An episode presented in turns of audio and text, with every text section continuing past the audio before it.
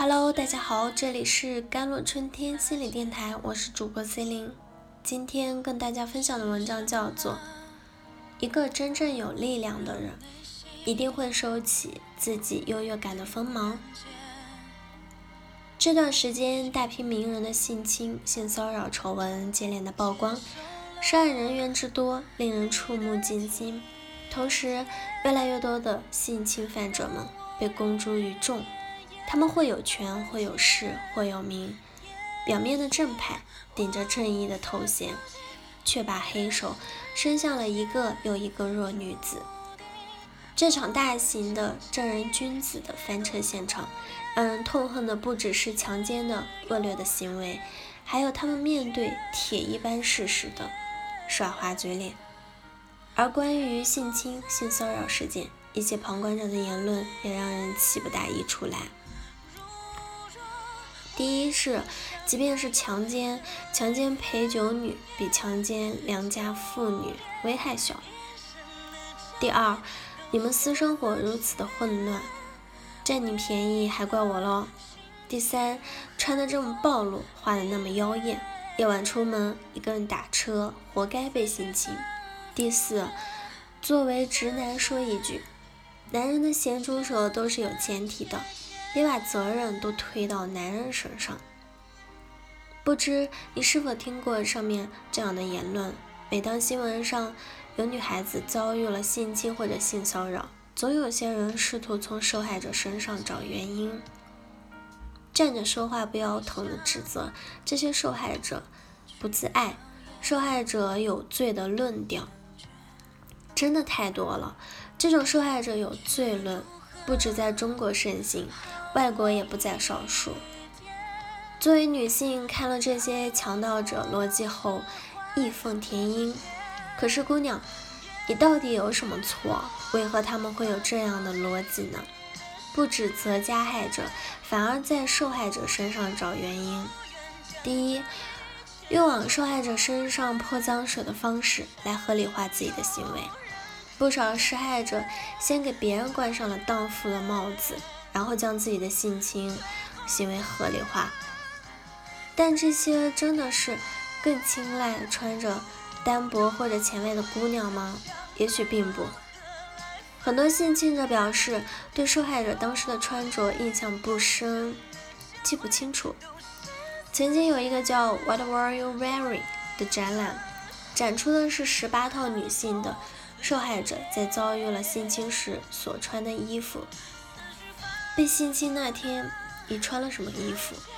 那些受害者的衣服再普通不过，可见施害者侵犯的一个女性，并不取决于对方穿什么，而被害者无论穿什么样的衣服，遭到侵害也绝对不是他们的错，他们更不需要为此承担责任。一旦出了什么事，总有人站在道德的制高点上，用扭曲的三观指责受害者。那些指责受害者的人，将事情的原因本末倒置，从一定程度上是在帮加害者逃脱罪哦，又再次对受害者造成了二次伤害。第二是触动了他们内心的防御。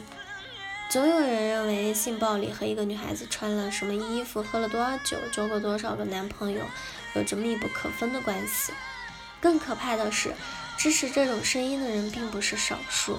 说这些话的人和那些猥琐的痴汉、道德沦丧的强奸犯有区别吗？如果说有，那就是这些人比侵犯者更无耻。表面上看是一种强盗的逻辑，实际上。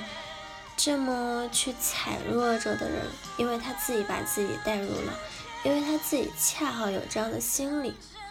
面对穿着暴露的人，他会春心荡漾，难以自制。他在脑海里已经做过无数次这样的事情，但他害怕被攻击，所以没有实施行动。或者有些人已经在行为上这样做了，但这些行动没有被曝光，没有人追踪而已。很多时候，我们看的是别人的故事，感受的是自己的悲与喜。当有人这么去指责受害者时，恰恰是因为这些事件触碰了他们内心的防御。第三点是反映了内心的自卑感。在这个社会中，一般男性处于强权，女性处于弱势无辜的地位。一个人好像玩妓女与遇着暴露的人发生关系，自己就不会有什么问题。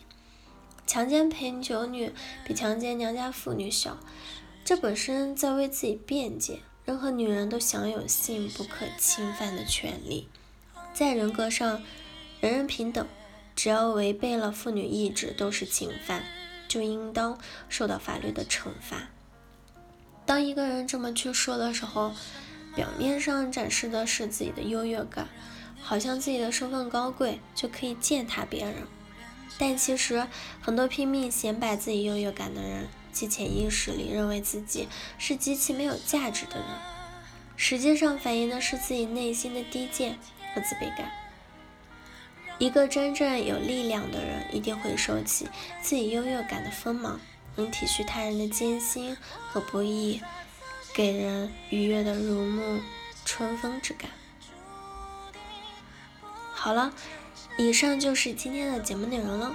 咨询请加微信公众号 jlct 幺零零幺，或者添加我的手机微信号幺三八二二七幺八九九五，我是 c e l i n e 我们下期节目再见。